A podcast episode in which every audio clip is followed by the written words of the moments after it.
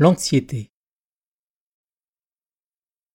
Témoignage Maude, 34 ans. J'étais chargé d'études dans une société. Le travail m'intéressait et je gagnais correctement ma vie. Mais un jour, le responsable des études a pris sa retraite, et une jeune femme, Marine, lui a succédé. Le changement était radical. D'une relation ouverte et chaleureuse, avec une charge de travail acceptable, je suis passé à une surcharge de travail et à des relations exécrables. Marine distribuait les missions et les délais sans se soucier de ce que j'avais déjà à faire. Je me suis vite retrouvé submergé et je ne parvenais pas à respecter les délais, même en emmenant du travail chez moi. J'ai dit à Marine qu'il m'était impossible d'enquêter sur tous les secteurs qu'elle me confiait. Elle a eu l'air surprise et m'a dit que mon organisation devait certainement laisser à désirer. Elle me laissait une semaine supplémentaire pour boucler ce que j'avais à faire. Je me suis vraiment demandé comment j'allais faire pour y arriver.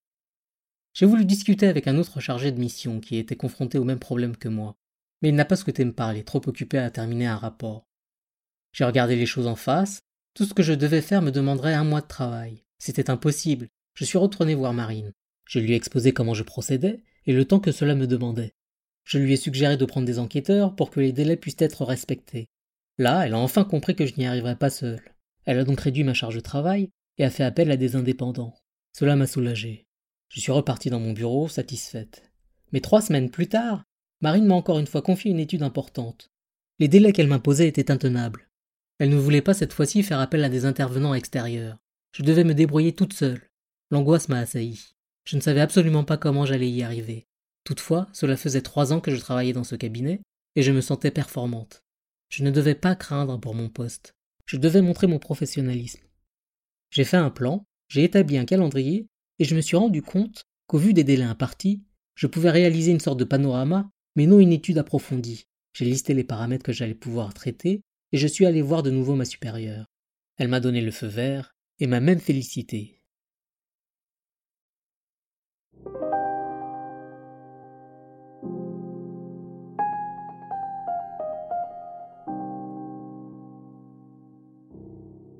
Nous sommes tous anxieux, à des degrés divers. C'est une émotion qui nous maintient en quelque sorte en vie.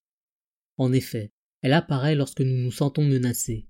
Ce à quoi nous tenons est en danger. Nous pouvons avoir peur de perdre un emploi ou encore l'être aimé. Lorsque nous ne sommes pas certains de réussir quelque chose, dans n'importe quel domaine, l'anxiété se déclenche. Elle se manifeste par un état d'appréhension et de nervosité. Elle peut engendrer des palpitations, une accélération du pouls, voire de la transpiration. L'anxiété nous signale que ce que nous voulons garder ou obtenir est important à nos yeux, sinon nous resterions indifférents.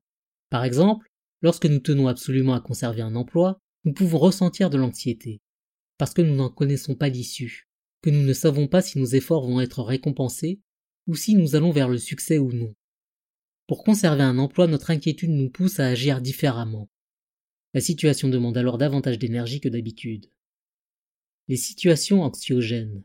Les situations les plus courantes concernent les domaines dans lesquels nous souhaitons réussir. Elles concernent l'amour, le travail, les relations. Par exemple, lorsque nous rencontrons l'amour, nous faisons tout notre possible pour conquérir et séduire l'être aimé. Si nous sommes en couple, nous pouvons ressentir de l'anxiété si nous trouvons que notre moitié nous prête moins d'attention. Nous voulons être aimés. Faisons face à l'anxiété.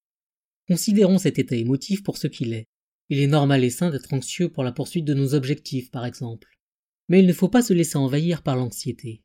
Elle ne doit pas prendre trop de place, sinon elle nous empêchera d'être efficaces.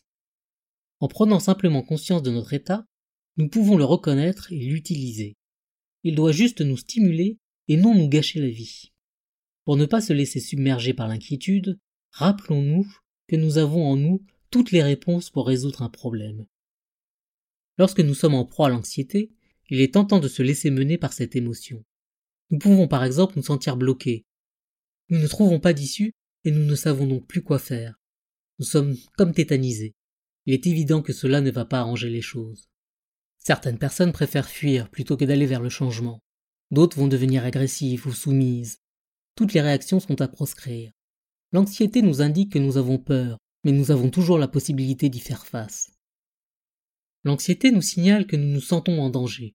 Agissons pour mener à bien ce qui nous inquiète, mais dans le même temps, renouons avec notre confiance. Ainsi, prenons quelques instants pour considérer la situation, le temps de prendre conscience de nos qualités et de renforcer notre assurance. Cela permet d'agir de manière efficace. Prenons donc le temps de nous apaiser et de nous réconforter. Demeurons confiants quant à l'issue. Nous avons la capacité de gérer toute situation. Sachons utiliser notre anxiété et la transformer en une force tranquille. Si nous sommes confrontés à une situation un peu stressante, c'est parce que nous ne savons pas comment elle va évoluer. Comme l'enjeu est important pour nous, nous avons tendance à essayer de contrôler l'issue. Mais c'est le contraire qu'il faut faire. Il faut lâcher prise et regarder les choses avec confiance.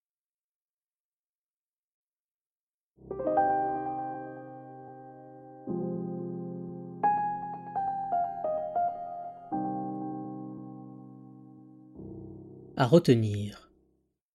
L'anxiété repose sur la peur de l'inconnu. C'est parce que nous ne connaissons pas l'avenir que nous sommes inquiets, angoissés, stressés. Il existe toute une palette terminologique liée à l'anxiété. Nos expériences inquiètes se rapportent à l'amour, au travail et aux relations. Nous avons peur de perdre quelque chose qui a de l'importance pour nous.